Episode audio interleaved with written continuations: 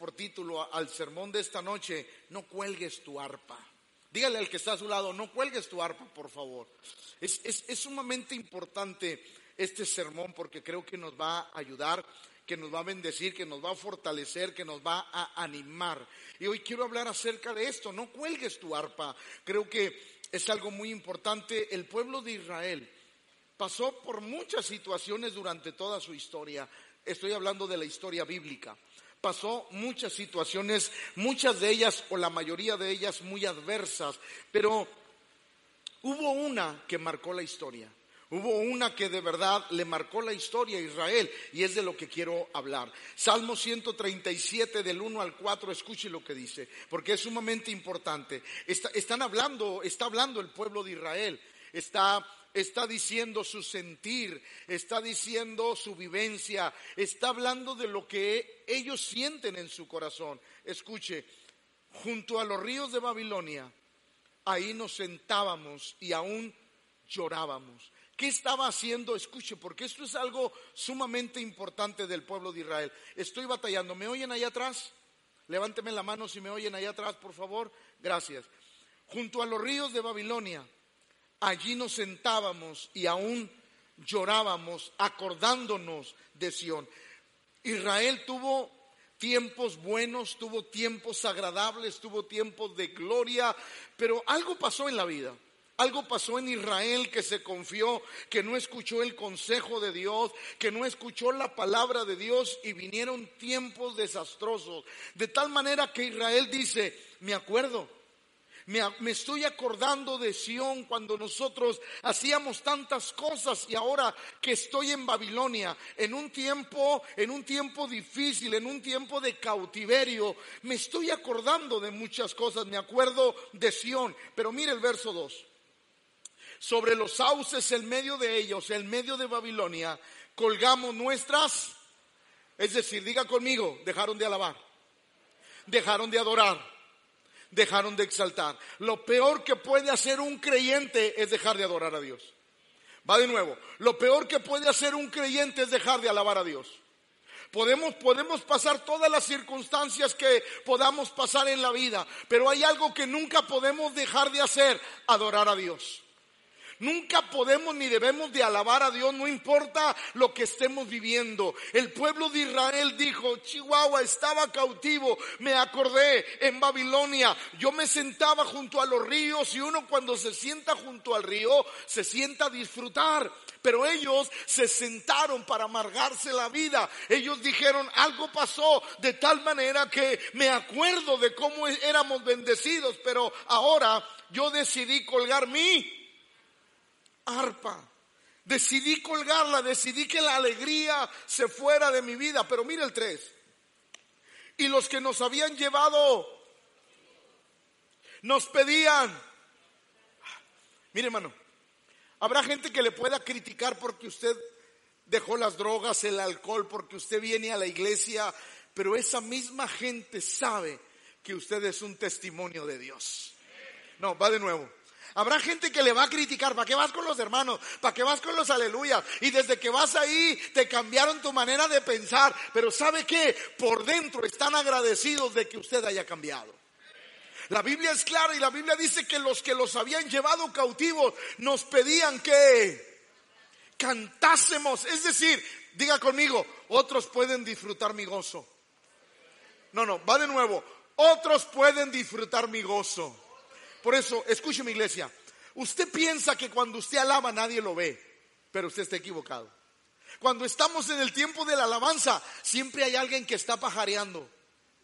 ¿Por qué, pastor? Porque hay alguien que quiere alabar y adorar como tú lo haces. Por eso yo creo que los tiempos de alabanza en este lugar deben de ser tiempos de gloria, tiempos donde nosotros le demos todo al Señor porque sabemos a quién alabamos y a quién adoramos. Escuche, a veces tu manera de alabar puede bendecir a otro. Tu manera de exaltar a Dios puede glorificar el nombre del Señor en la vida de otro. Ellos, los que los habían llevado cautivos, decían que canten. Ahí va, ahí va, ahí va, ¿por qué? Yo saqué una conclusión. ¿Por qué los babilónicos querían que Israel siguiera cantando? Ahí va. La Biblia dice algo claro y preciso. La Biblia dice que Dios habita en medio. Entonces, si Israel cantaba, ¿qué se sentía? Va de nuevo, si Israel cantaba, ¿qué se sentía? ¿Sabe que cuando cantamos la presencia de Dios está aquí? ¿Sabe que con la alabanza atraemos la presencia de Dios a este lugar? ¿Sabe lo glorioso espiritualmente que pasa cuando el pueblo viene con un deseo de adorar y de alabar a Dios? ¿Sabe que podemos impactar la vida de aquellos que no conocen a Dios porque somos un pueblo que sabe alabarle? A veces no sabemos lo que pasa. Es más, puede haber gente nueva en esta, en esta noche, en este lugar, y que se queda impactada de la manera en que adoramos. ¿Por qué? Porque hay gente que piensa que venir a la iglesia es aburrido, fastidioso, cuando venir a la casa de Dios es un deleite para todos nosotros. Entonces, escuche, ellos decían, los que los habían llevado cautivos decían, hey, agarra el arpa, ponte a adorar, ponte a cantar, pero aquellos la habían... Nunca deje de adorar, nunca deje de alabar. Es más, nunca deje de poner cantos en su casa, porque el vecino está siendo tocado y bendecido por ellos. ¿Sí o no? Por eso qué importante es. Y los que nos habían llevado cautivos nos pedían que cantásemos. Y los que nos habían desolado nos pedían. Ah, por eso ahí le va. El tiempo, el tiempo de alabanza no puede ser un tiempo, un, tiempo así, así como de amargura. El tiempo de alabanza debe ser un tiempo de gozo. Va de nuevo, el tiempo de alabanza en esta congregación debe de ser un tiempo de gozo. El tiempo de la alabanza debe de ser un tiempo donde nosotros quebramos nuestro perfume que es nuestro corazón y lo derramamos delante del altar de Dios. El tiempo de la alabanza debe de ser un tiempo glorioso. Ellos decían, los que nos habían llevado cautivos nos pedían dos cosas. Número uno, que cantásemos. Y número dos, que lo hiciéramos con la alegría con la que se debe de adorar a Dios. Y diciendo, cantadnos algunos de los cánticos de Sión. Y ellos dijeron, ¿cómo cantaremos cántico de Jehová en tierra? de extraños. Wow, eso a mí me impactó. ¿Cómo cantaremos canción de Jehová en tierra de extraños? El arpa era un instrumento de adoración. La Biblia al menos la menciona 40 veces en el, en el Antiguo Testamento. Se utiliza mucho esta palabra y habla mucho de que el pueblo adoraba y alababa con este instrumento de música. Pero escuche, en Babilonia, Israel era conocido por su forma de alabar a Dios, pero las circunstancias que le, le rodeaban les llevaron a renunciar a las alabanzas. Nunca renuncia a adorar a Dios. Que su alabanza no sea por lo que vive, que su alabanza sea por quien tiene usted en su corazón. Va de nuevo, que usted no cante por las circunstancias, que usted cante por quien vive en su corazón. Ese debe de ser nuestra principal motivación. Israel era conocido por su forma de alabar a Dios. Ahora escuche Eclesiastes 9.2 porque es interesante. Escuche esto. Todo acontece de la misma manera a todos. Un mismo suceso ocurre al justo y al impío. Al bueno, al limpio y al no limpio al que, al que sacrifica y al que, como al bueno, así al que, el que jura como el que teme él. Escuche lo que, lo, que el, el, sabio Salomón dice en Eclesiastes. Lo mismo nos pasa a todos. Lo que, lo que nos pasa a nosotros como cristianos, también le pasa a los que no son cristianos. El asunto es que nosotros reaccionamos diferente. Va de nuevo porque creo que no están convencidos. Lo mismo le pasa a los impíos que nos puede pasar a nosotros. Lo mismo les puede llegar un tiempo de dificultad económica, eh, física, como nos puede llegar a nosotros. Entonces no es lo que te sucede, es como lo enfrentamos. Va de nuevo. No es lo que te sucede, es cómo lo enfrentamos. El pueblo de Israel estaba siendo cautivo y parece que no había reaccionado de la mejor manera. Porque yo quiero decirle algo, que no importa en qué situación estemos, estemos atravesando momentos difíciles de dolor, de tristeza, de economía mala, de salud en el cuerpo, no importa. Nosotros debemos de adorar a Dios porque Él se lo merece. ¿Sí o no? Cuando nosotros adoramos a Dios, escucha iglesia, cuando nosotros alabamos a Dios, dice la Biblia que Dios habita en medio.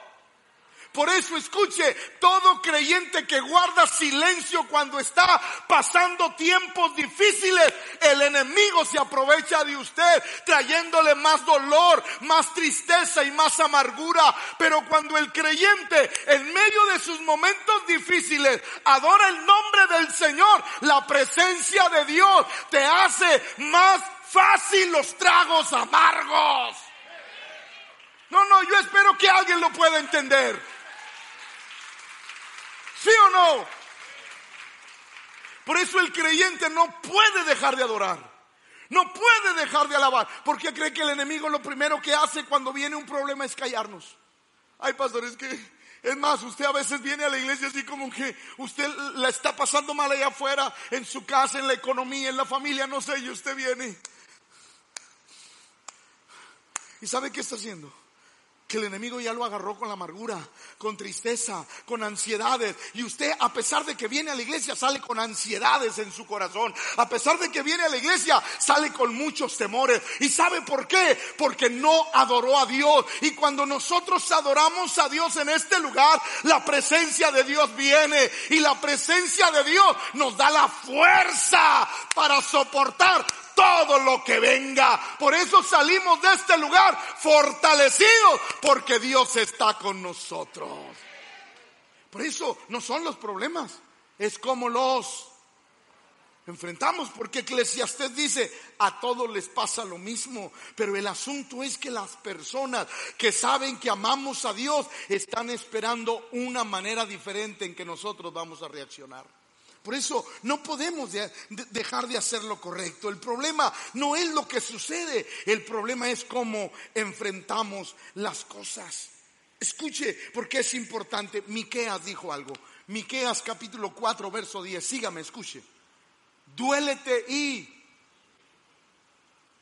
hija de Ahí va, ahí va, ahí va. ¿De dónde se acordó el pueblo de Israel? ¿De dónde se acordó? Contésteme, si no vuelvo, empiezo a predicar. ¿De qué se acordó cuando estaban junto a los ríos de Babilonia? Escuche lo que dice Miqueas. Duélete y hija de como mujer que está de hermanas, cuando usted va a tener un hijo de una forma natural, duele. ¿Sí o no? Que de repente ya no le quedan ganas de otro. Escuche lo que dijo el Señor, escuche.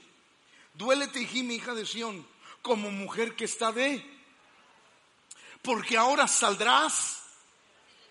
Dios le estaba profetizando muchos años antes de lo que le iba a suceder a Israel si no corregía el camino. Dios te dijo, Dios le dijo a Israel, Escúchame, como la mujer que está dando a luz, como aquella mujer que en su momento de parto eh, se duele y grita. Escúchame, te va a pasar eso a ti, porque ahora saldrás de la ciudad y morarás y llegarás Israel, entiende, te va a pasar eso, bájale poquito porque me está retumbando. Escuche, te va a pasar eso, Israel, te va a pasar eso, vas a llegar a Babilonia y te va a doler, vas a tener cosas en tu vida, pero escúchame, allí serás, ahí serás.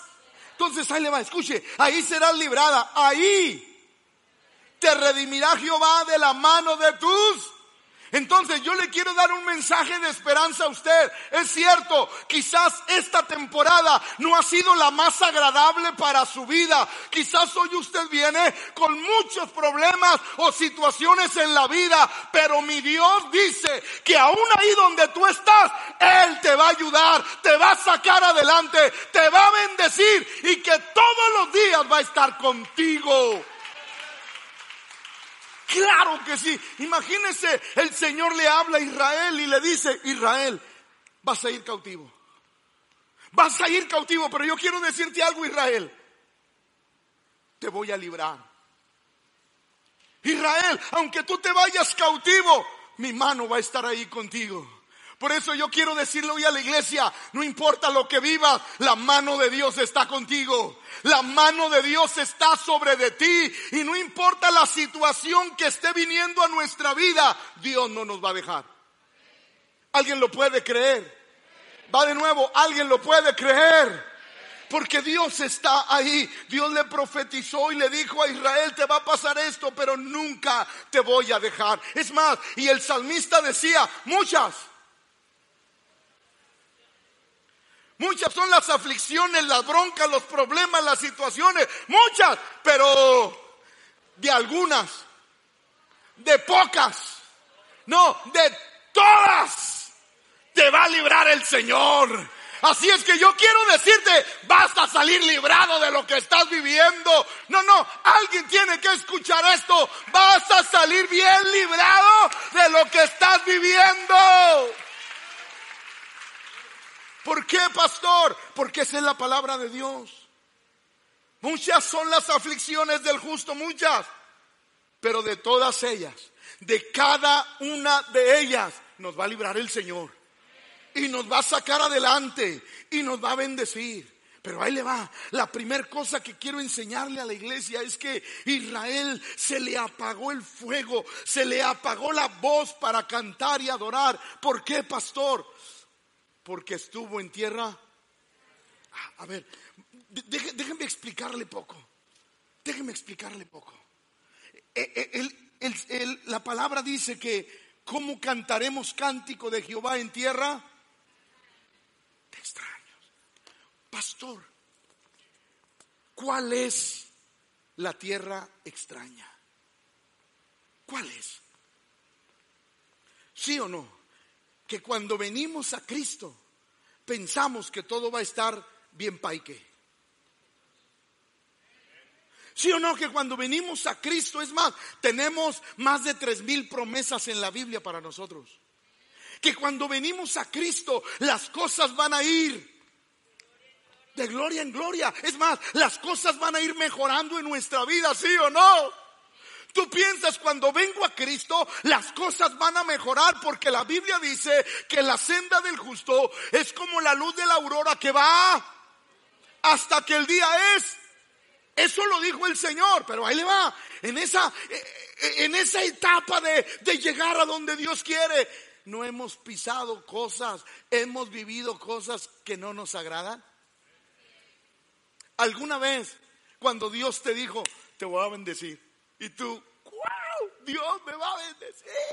Y pum, pasaste por un desierto. Y tú dices, Dios no me prometió esto. Dios me prometió que me iba. Bueno, a veces nos llega tierra, a veces nos llega tierra extraña. Escúcheme, para llegar al objetivo de Dios, muchas veces vamos a pasar por tierra Muchas veces vamos a pasar por lugares donde, donde decimos, pero es que esto no concuerda con la visión, esto no concuerda con la palabra de Dios, esto no concuerda con lo que Dios me dijo, esto no concuerda con lo que yo leí en la Biblia. Señor, estoy en una tierra extraña donde no veo tu mano, donde no veo tu gloria, pero escúchame, aunque estés en tierra extraña, Dios sigue estando contigo. No importa qué tierra estemos, lo importante es que Él continúe con nuestra vida. Es más, escuche lo que le pasó a Job. Job pisó una tierra extraña. Él es el hombre más bendecido, pero de pronto algo pasó en su vida y escuche lo que dice en Job 30, 31. Se ha cambiado mi... ¿En qué? Wow. El arpa, para los que no saben, es gozo, alegría. Se ha cambiado mi alegría en... ¿Usted cree que alguna vez pensó que lo iba a perder todo? Va de nuevo. ¿Usted cree que alguna vez pensó que lo iba a perder todo? pensó que alguna vez iba a perder su familia, su riqueza, su ganado. ¿Usted alguna vez pensó que el hombre más rico, porque la Biblia dice que era el hombre más rico de todos los orientales, ¿usted cree que el hombre más rico lo iba a perder todo en un momento? No. Y él dice, escúcheme, se ha cambiado mi arpa en luto y mi flauta en voz de es más, estoy pasando por una tierra extraña. Estoy viviendo momentos que no esperaba. Hay una tierra extraña a la que he llegado y no sé, pero me bendice la actitud de Job que dijo, Jehová Dios dio, Jehová Dios quitó. Sea el nombre de Jehová bendito. ¿Por qué? Porque la tierra extraña, mi amigo, mi hermano, no te debe desanimar. La tierra extraña debe de producir más alabanza, más gloria, asunción de Dios en nuestra vida. ¿Alguien está comprendiendo esta noche la palabra de Dios?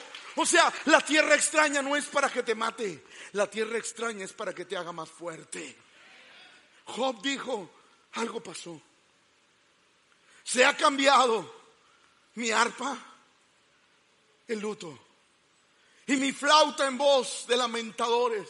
Es decir, no estoy viviendo lo que yo esperaba. No estoy pasando el mejor momento de mi vida. Pero sabes una cosa, aún en el suelo de las cenizas, Dios puede volver a levantar lo que antes tenías. Por eso ahí va, ahí va, ahí va. Iglesia, iglesia. El verdadero creyente nunca pierde nada. No, no, va de nuevo porque quiero que lo entienda. El verdadero creyente nunca pierde nada. ¿Por qué? Porque si caminas de la mano de Dios y aunque esa tierra sea extraña, tú la cruzas con alabanza y con adoración. La Biblia dice que Dios le regresó dos veces a Job lo que él poseía. Diga conmigo, los cristianos no perdemos. Pero tiene que ver la actitud con la que enfrentamos las situaciones. Por eso, amada iglesia, no cuelgue su arpa, aunque esté pasando por tiempos difíciles, por tierra extraña, no cuelgue su arpa, su adoración. ¿Por qué? Porque cuando perdemos la adoración, perdemos el gozo, la alegría. Y la Biblia dice que el gozo del Señor es nuestra fortaleza. Miren lo que dice Lucas 7:20. Cuando pues los hombres vinieron a él, dijeron, Juan el Bautista nos ha enviado a ti para preguntarte, ¿eres tú el que había de venir o... Va, iglesia, quiero que me, quiero que me escuche. Juan el Bautista, el ungido, el que abrió el camino para el Señor, el que no hay otro hombre más grande, más grande que él, no lo hay, Jesús lo dijo. ¿Usted cree que pensó estar en la cárcel? Era el ungido, el redimido era aquel que había, estaba, la Biblia había, hablaba de él desde el Antiguo Testamento diciendo que él era aquel que le iba a abrir el camino.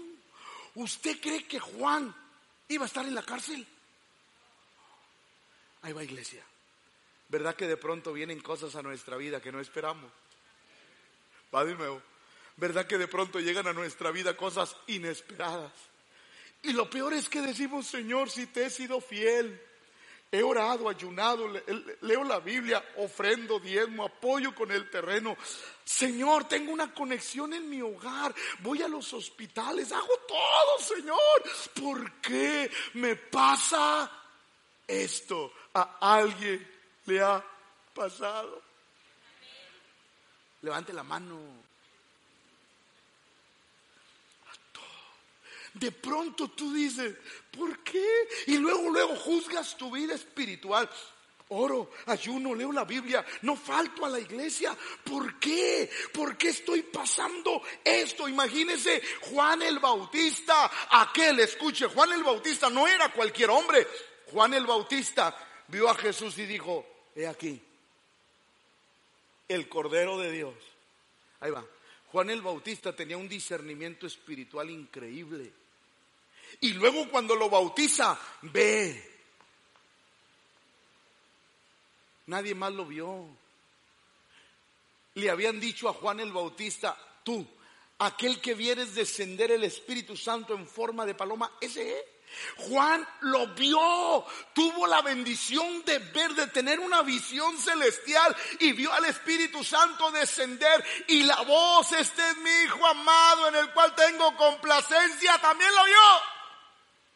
La pregunta es, ¿merecía estar en la cárcel? Por lo que sirvió, por lo que hizo para Cristo, por el camino que preparó. Va de nuevo, ¿merecía estar en la cárcel? No, de pronto vamos a pasar por tierra extraña que no nos merecemos, pero aún en esa tierra extraña veremos la mano poderosa de Dios sobre nuestra vida. Por eso la iglesia no debe dejar de adorar. ¿Alguien lo está comprendiendo? De repente llegarán cosas a nuestra vida que decimos, pastor, es que yo me preparé para ser bendecido, pastor. Vengo a la escuela discipulado, vengo a lealtad y lealtad, vengo a sanidad interior, vengo me estoy preparando para hacer. Pero ahí va. El camino para llegar a Canaán era una tierra extraña llamada desierto. En la tierra extraña se aprenden muchas cosas. A veces de repente nos llega así y decimos, pastor, pero ¿por qué? ¿Por qué me llegó esto de... No lo esperaba, pastor. No esperaba una crisis económica, una, un problema de salud. No esperaba problemas en la familia, pero me llegó. Y la gente cuando empieza a vivir esas cosas, lo primero que hace es que cuelga su arpa. Cuelga, cuelga su deseo de adorar, no sabiendo, iglesia, escúcheme por favor, que lo que te hace fuerte en las batallas se llama la adoración. No, no, no, no, usted no me comprendió. Lo que te hace fuerte en las batallas se llama adoración. Nunca debe de faltar la alabanza y la adoración en nuestra vida porque es lo que nos da la victoria. ¿Alguien lo está comprendiendo? Cuando, cuando uno deja de hacerlo, las murallas caen y el enemigo puede penetrar. Escuche esto. Si dejamos, perdón, hechos, hechos. 16:24 dice esto. El cual, recibido este mandato, los metió en él de más adentro y les aseguró los pies en el cepo. Pero pero a medianoche, ¿qué hicieron?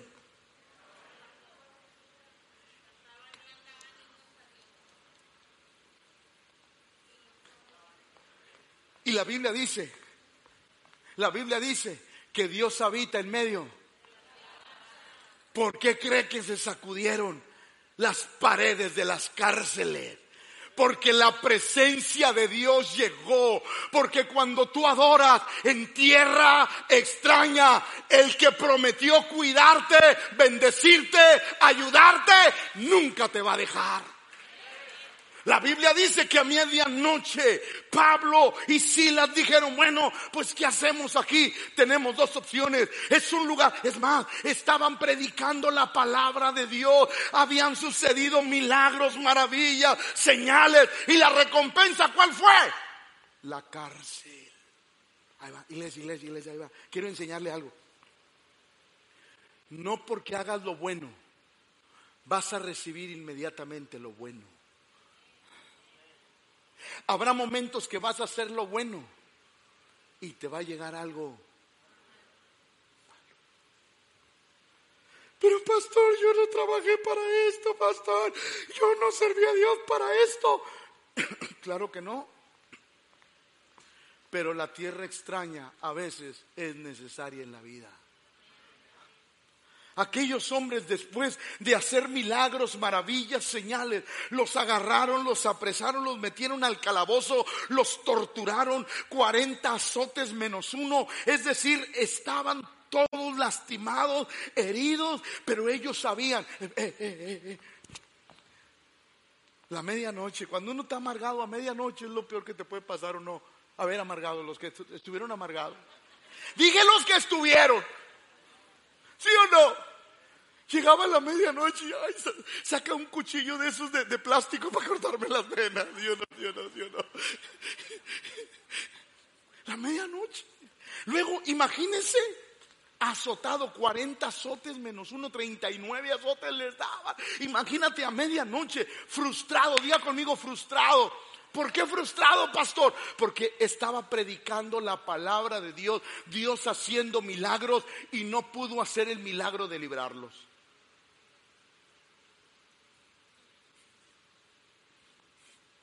Así como muchos de ustedes.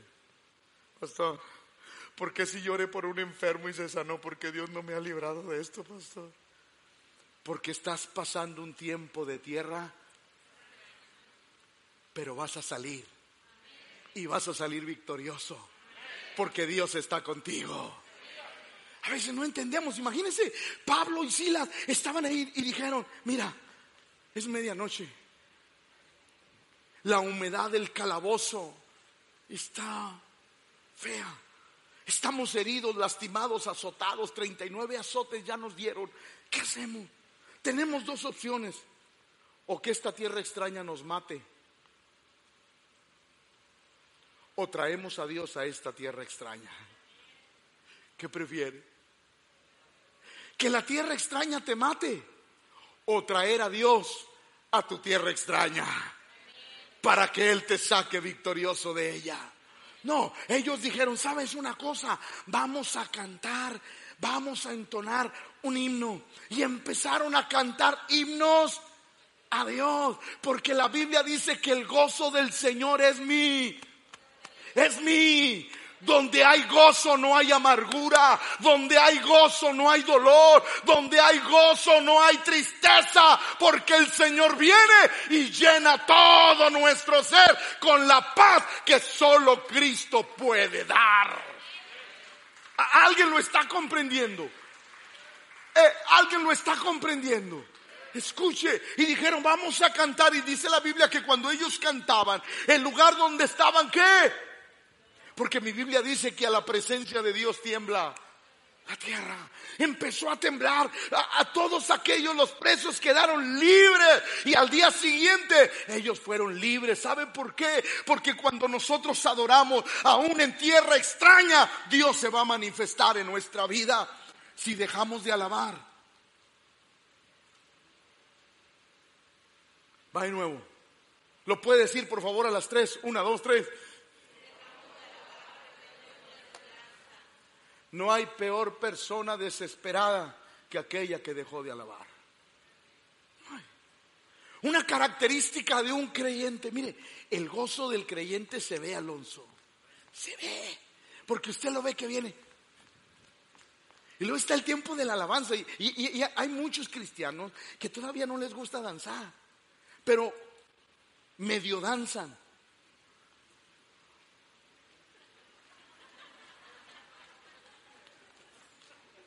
Así que nadie los vea. Otros, otros tienen ritmo. Sí.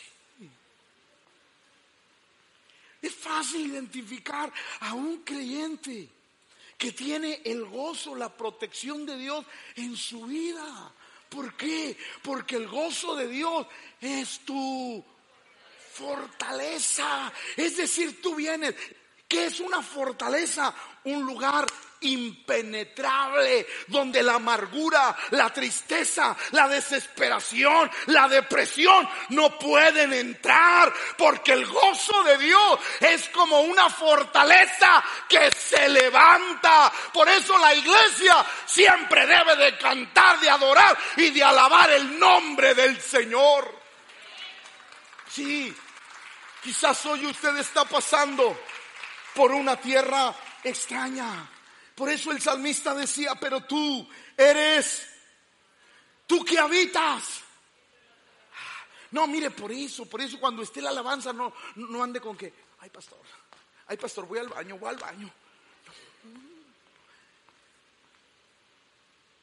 Ya venga de su casa ya vaciado.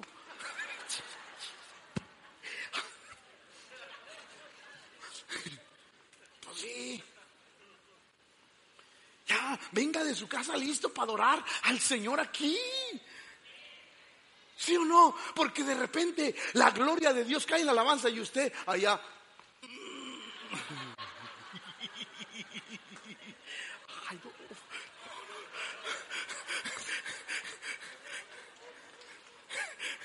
Me van a ayudar a contentarla, ¿eh?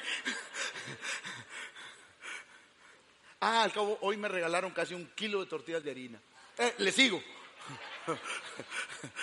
Escuche, o sea, ¿qué, importante es. El salmista decía, tú eres santo, tú que habitas entre Imagínense qué glorioso es que cuando estamos cantando espiritualmente, la presencia de Dios llena este lugar. Porque no le estamos cantando a un mono, a una estatua, a algo de barro, de yeso, de metal, de oro. Le estamos cantando a aquel que el cielo es su trono y la tierra es el estrado de sus pies. Aquel que los cielos de los cielos no pueden contenerlo. Ese es nuestro Dios.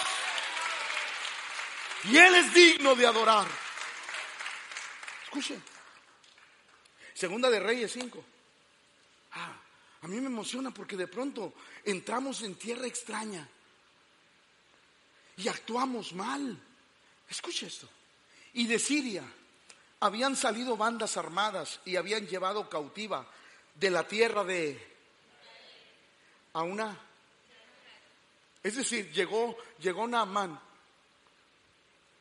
arrasó con las ciudades vio a una joven, vio a una joven, a una joven de Israel y se la llevó cautiva para que sirviera a su esposa y a él en su casa. Escuche, ¿usted cómo cree que iba esa muchacha? La reacción natural de esa muchacha al tener la esperanza en un Dios que lo iba a librar de los sirios, pero no la libró. Los sirios llegaron y las mataron a toda su familia, pero a ella la dejaron para que fuera esclava. ¿Qué pensaría usted? A mí me encanta cómo es Dios y cómo nos deja referencias para que nos inspiren en nuestra fe. La Biblia dice que aquella muchacha era de, la tierra de Israel, la cual servía a quién? La Biblia dice que Namán era un, un general del ejército sirio poderoso, pero estaba no, no, yo creo que si a mí me hubieran llevado cautivo hubiera orado que se mueran los feos y se muere él. No, que se muera de la lepra el pecador. ¿Para qué me trajo cautivo? Que Dios le dé su pago. Órale. Pero qué bonito es cuando entendemos que aún en tierra extraña podemos ser de bendición. Miren lo que la Biblia dice. Aquella muchacha cautiva, esclava, no sé si ese día estaba lavando los, eh, el piso como yo lo lavo ahí en la casa. Así. Así. Así. Así todos. Todos los días. No sé, de repente llega Naamán, leproso porque estaba leproso. Y la muchacha le dice, esta dijo a su señora, si rogase mi señor al profeta que está en Samaria, él lo sanaría. Ahí va, iglesia, está aquí. Espero que después de lo que diga, lo que voy a decir, usted se arranque los pelos de gozo. Bueno, los calvos no, esos ya se quedan así, porque si no, pues, pero yo espero que usted, no sé, dé un grito de júbilo, le dé un golpe al que tiene al lado, haga algo, porque esto se va a poner espectacular. Escuche, Esta dijo a su señora, si rogase mi señor al profeta que está en Samaria, él lo sanaría de su lepra. La muchacha estaba en una tierra que no era su tierra, haciendo algo que no tenía por qué estar haciendo, teniendo a un Dios grande. Pero la muchacha en tierra de extraños seguía diciendo, yo conozco a un Dios poderoso. Aún en tierra de extraños, él decía, mi Dios pues suplirá todo lo que os falte conforme a su riqueza en gloria. Es que aunque estés en tierra de extraños, la fe no se pierde. ¿Alguien me está comprendiendo? Claro, estaba en tierra de... Y la muchacha le dice, yo conozco a alguien que lo puede sanar. ¡Wow! La muchacha estaba siendo cautiva, esclava, pero ella tenía el corazón de ese Dios que decía, Señor, en cualquier circunstancia yo voy a hablar de ti. Porque la gente, la gente cuando está enferma dice, pastor, ¿cómo quiere que ore por los enfermos si yo estoy enfermo? Ah, no, aunque estés en tierra de extraños, tú sabes quién es tu Dios poderoso. No, no, alguien tiene que decir amén a eso. Alguien tiene que decir, ay, pastor, pastor, estoy pasando por una crisis económica. ¿Cómo quiere que le diga a los demás que Dios prospera? Porque tu Dios es real, porque tu Dios es verdadero, porque estás pasando por tierra de extraños, pero no es tu tierra, no es tu destino final. Tu destino final es ser bendecido. ¿Alguien está comprendiendo eso? Sí. Muchas veces pasamos por tierra de extraños y no sabemos lo que está pasando en la vida. Escuche. Por eso me encanta Primera de Samuel 16, 23. Saúl, según los que saben, dicen que cuando el espíritu malo venía, que era tipo esquizofrenia, que cuando el espíritu malo venía de parte de Dios sobre Saúl, ¿qué cree que hacían? Traían al joven David rubio, hermoso. Yo no sabía que desde tiempos antiguos la Biblia ya hablaba de mí. Pero, escuche. Eh, eh, ríete. Escuche. Venía un espíritu malo de parte de Dios sobre Saúl y según los estudiosos era esquizofrenia. Escuche. Y cuando el espíritu malo de parte de parte de Dios venía sobre Saúl, David qué? David qué? Ah, hermano, hermano, hermano, si en los momentos cuando está pasando su tierra extraña, no quiere que... Bueno, déjeme se lo digo. Cuando usted está pasando por un problema económico, solo, solo es el problema económico. ¿Qué más viene con problemas económicos? Pleitos, broncas, discusiones. Oh, vienen muchos problemas con un simple problema. Ahí va, iglesia.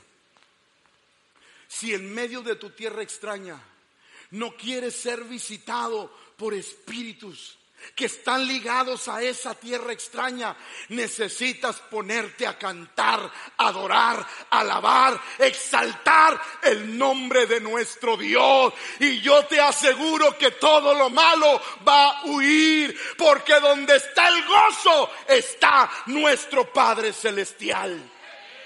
Uno necesita entender, David venía el espíritu malo y aquel se desquiciaba. Y David llegaba y empezaba a tocar.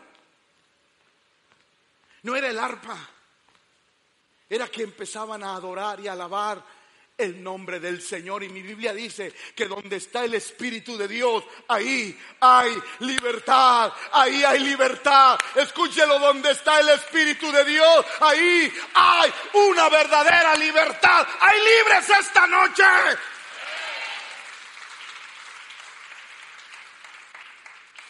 Podemos pasar por tierras extrañas.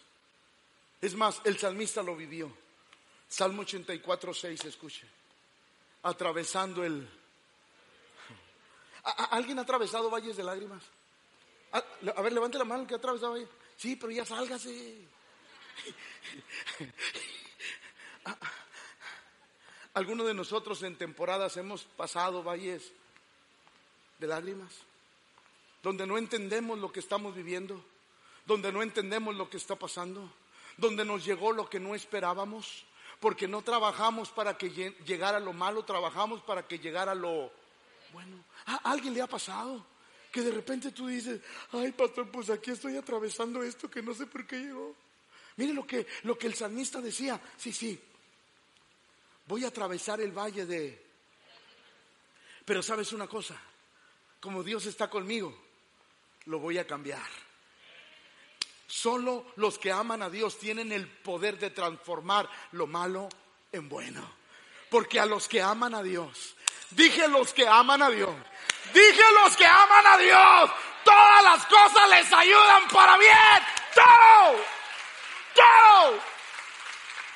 Podemos cambiar el peor escenario por el mejor escenario.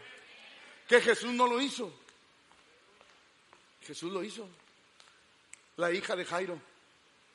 No, está muerta. No, ya no. Llegó Jesús y le dio vida. Escúcheme, cuando pasamos por el valle de lágrimas, tenemos que cambiarlo a qué?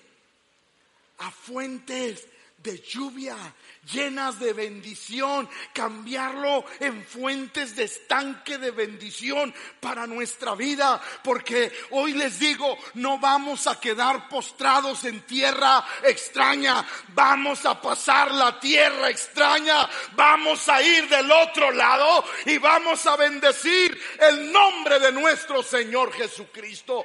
Y diremos grandes cosas Dios ha hecho con nosotros. ¿Por qué? Porque ese es el deseo de Dios. Ahora, segunda cosa. Segunda cosa que le pasó a este pueblo cuando estaba cautivo. Número dos, confusión. Llegó lo inesperado. Y lo primero que te pasa cuando recibes algo que no esperas es confusión. ¿Por qué me llegó esto? ¿Por qué estoy viviendo esto? Y los que nos habían llevado cautivos nos pedían que cantásemos. ¿Qué? ¿Cómo quieres que cante? ¿Qué acaso no ves mi dolor, mi tristeza, mi llanto?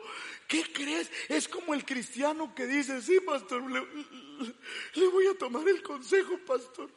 Voy a cantar, pastor. Voy a cantar, pastor. Cansado del camino. Mejor no cantes. Mejor chitón.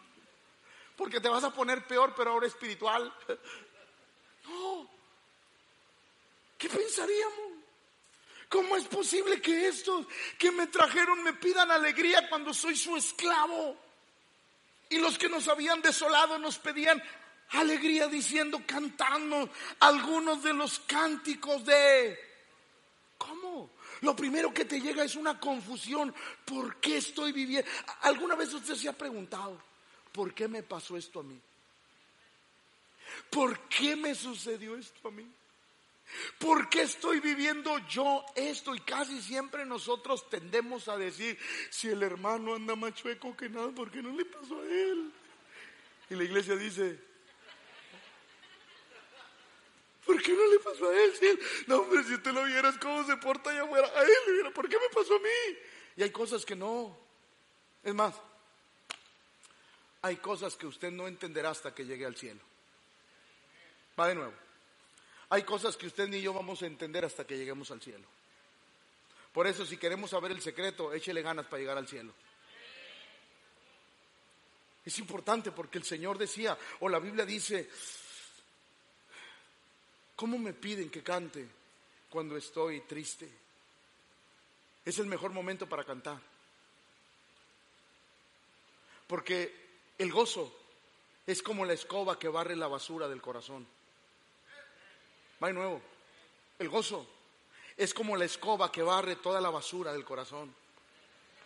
Y cuando uno trabaja en gozo, el corazón es libre. Por eso de pronto vienen tiempos de confusiones más. Eso le pasó a Asaf. Diga conmigo, Asaf. En cuanto a mí, casi se deslizaron mis pies, por poco resbalaron. Ahora, ahora, escuche, escuche, déjeme le digo así bien rápido. Al cabo, ahorita nos vamos porque tengo ganas de una campechana.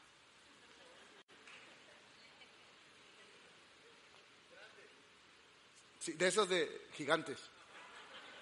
Es que como a mí no me echan lonche, yo la aprovecho para el día siguiente la mitad. Por eso.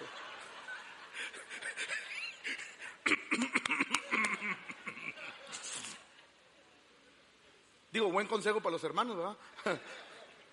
Escuche, ¿quién era Asaf? Asaf no era cualquier persona, ¿eh? Asaf era el líder de alabanza del templo de Dios. No era cualquier persona. Era un hombre con un conocimiento increíble de la alabanza. Es más, la Biblia dice que Asaf compuso cantos e inventó instrumentos de música para adorar a Dios. O sea, no era cualquier persona, era un hombre sumamente preparado en el ministerio de la alabanza. Y luego mire lo que él dice, en cuanto a mí, casi se deslizaron mis pies, por poco resbalaron mis pasos, ¿por qué? Ahí va. Que de pronto no le causa confusión. Escúcheme bien lo que voy a decir. Que usted que ama a Dios, que se guarda del pecado, de repente no tenga todas las cosas que el compañero de la empresa que se roba cosas y no lo agarra. Y usted que es honesto, piso un chicle y me sabe aquí. O sea, porque lo trae roto, ¿va?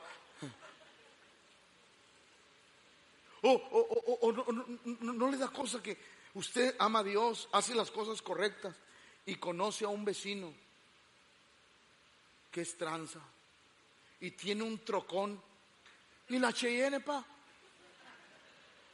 La tiene, roja sangre, rines de aluminio, llantas anchas, rines cromados caja y media.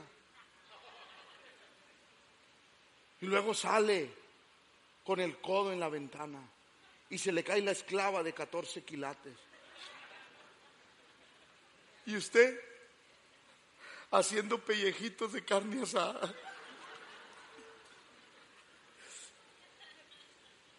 Y uno de repente se confunde. Señor, pero ¿por qué si yo te amo y hago lo posible. Y mira cómo estoy asando pellejitos. Y este pelado que no te teme, que no quiere saber nada de ti, mira cómo está, que de repente no nos ha llegado esa confusión y como Asaf esa envidia. Ah, ahora el único pecador soy yo.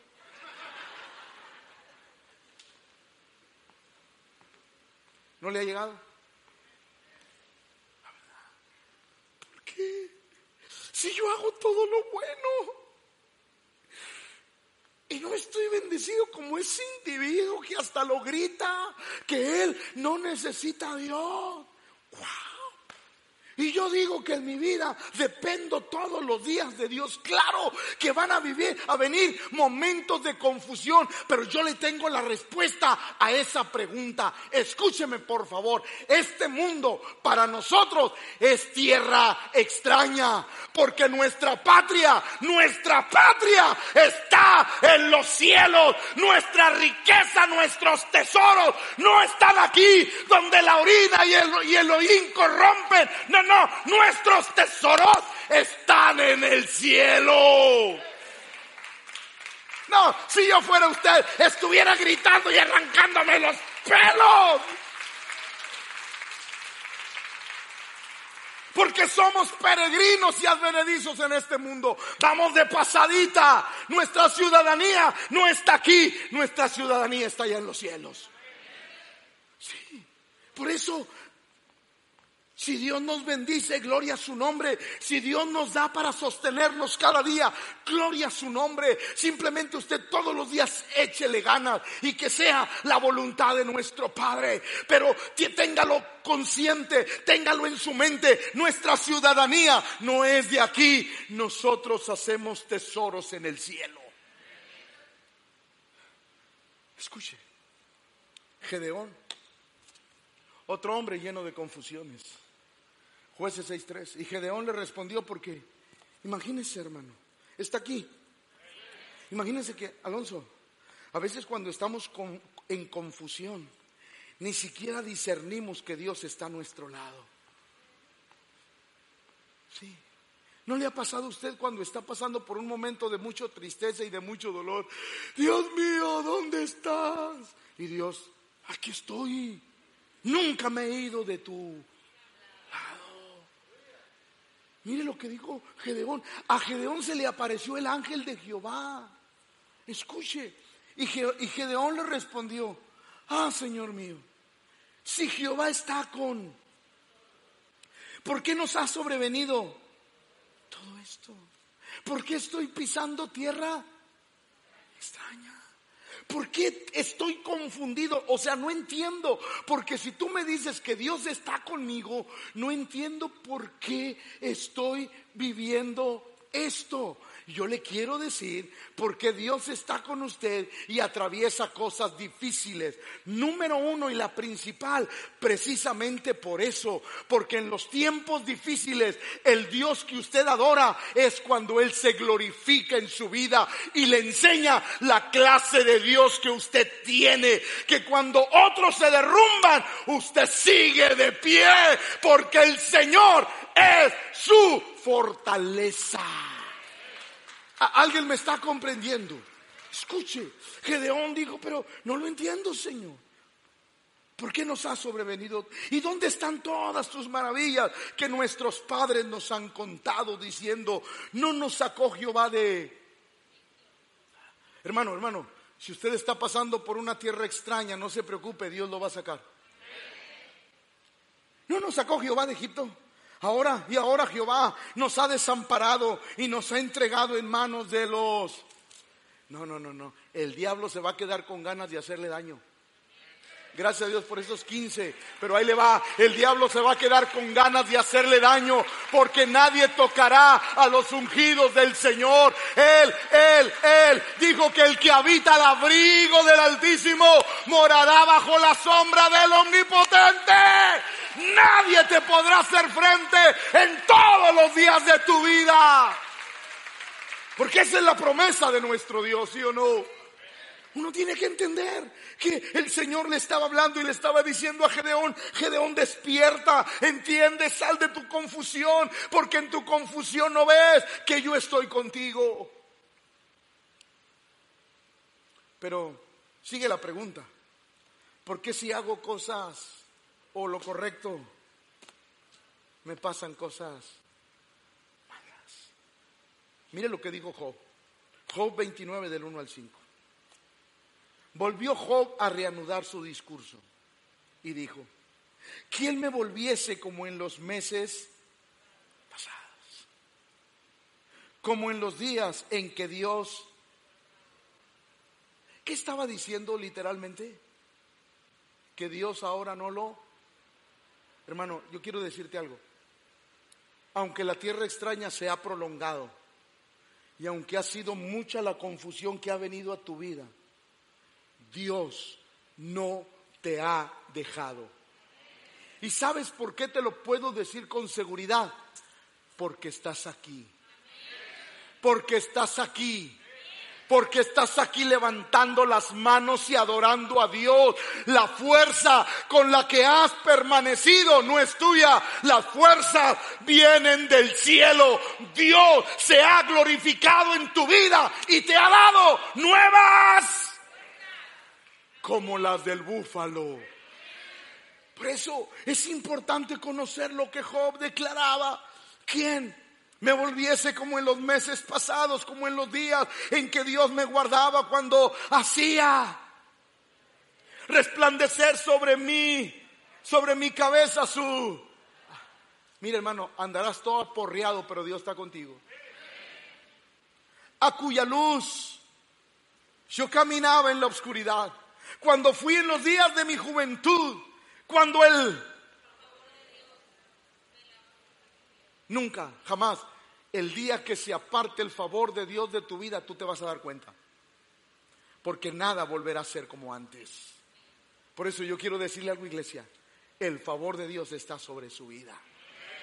Pastor, no lo veo. No, no, no, escúchame.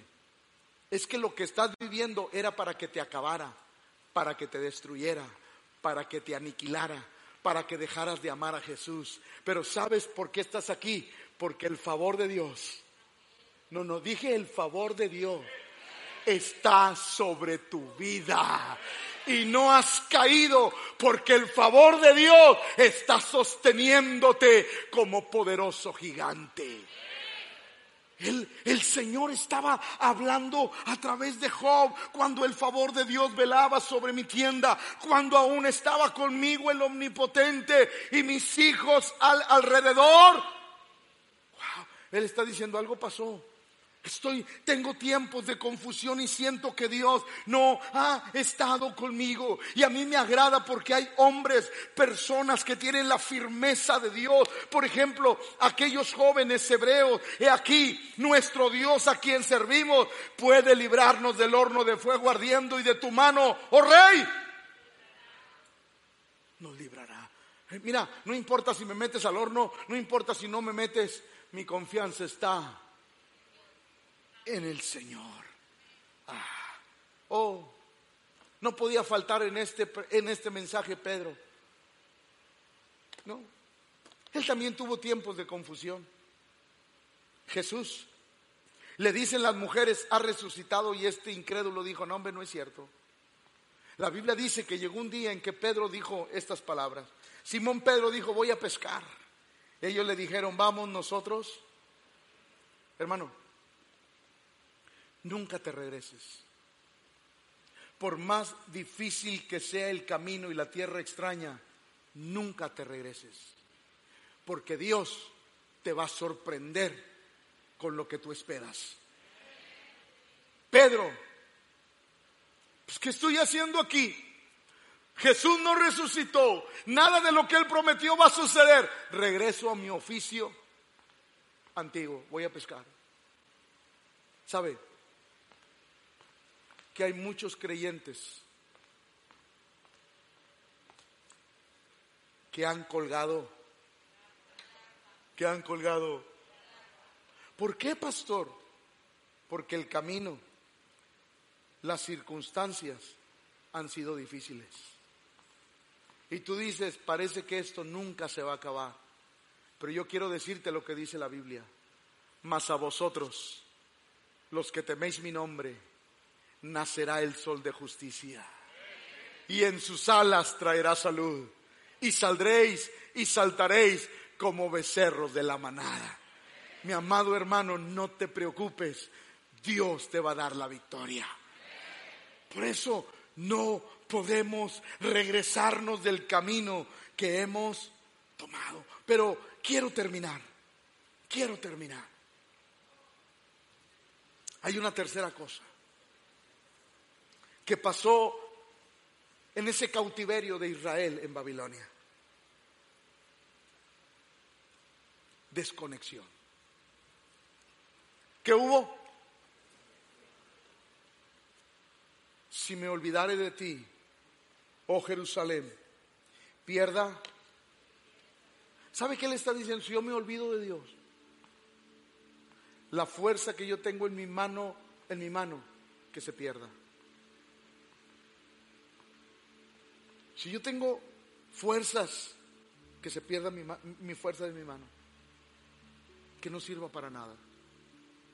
Si me olvidare de ti, Señor, si me olvidare de ti, no quiero tener fuerzas para nada. Iglesia, escúcheme. Nunca te olvides de Dios en la tierra extraña. Sería espiritualmente un suicidio. Va de nuevo.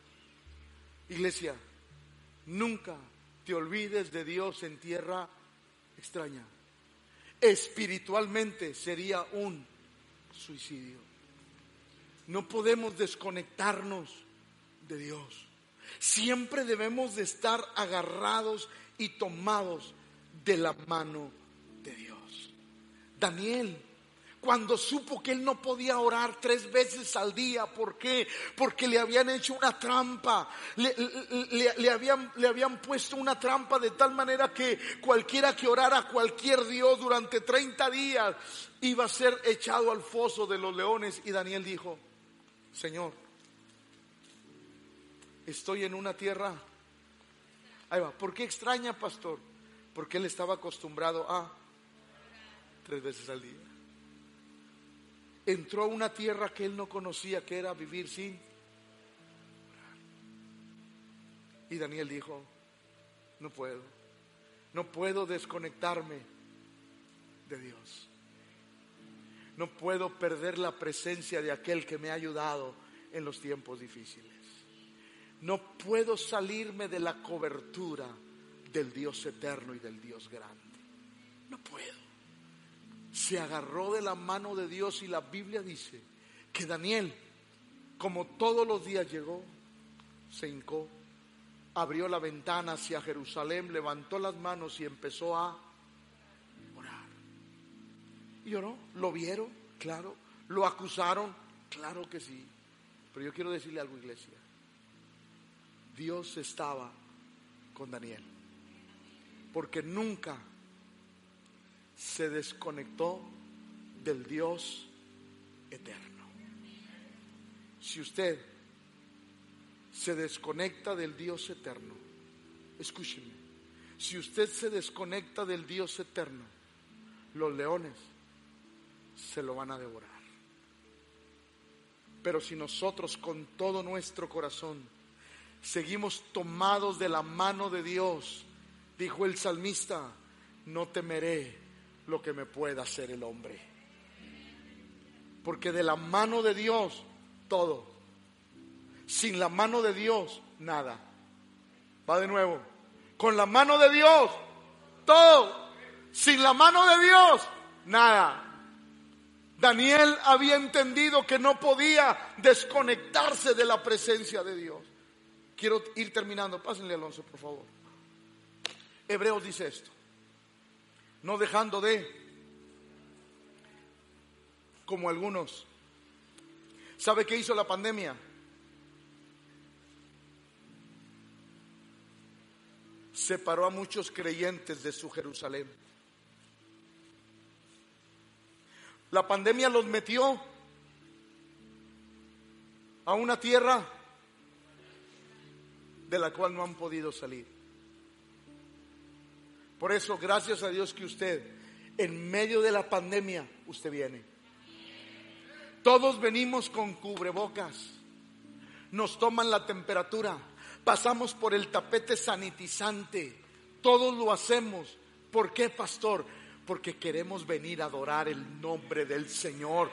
Porque en esta tierra extraña, en, este, eh, eh, eh, en esta pandemia que hace más de 100 años que no se había vivido, estamos pisando una tierra extraña, pero la estamos tomando con la mano poderosa de nuestro Dios. Por eso con Dios todo, sin Dios nada. Por eso no se desconecte del lugar de adoración que Dios le ha dado. El salmista decía, bendice, alma mía. Ah. ¿Y qué? ¿Y qué? La gente se desconecta cuando olvida lo que Dios ha hecho en su vida. Por eso todos los días, digan conmigo, todos los días, debo de recordar lo que Él ha hecho conmigo. Porque quiero vivir conectado. Que cuando venga una tierra extraña, yo siga cantando alabanza. Que cuando venga un tiempo de confusión, mi corazón siga adorando al Rey de Reyes. Que cuando vengan tiempos donde quizás no sé hacia dónde, donde el mundo, las circunstancias me quieran desconectar de Dios, oh, me abrazaré con más intensidad de Dios y nada me podrá soltar de su mano. Porque sin Dios nada podemos hacer. Póngase de pie.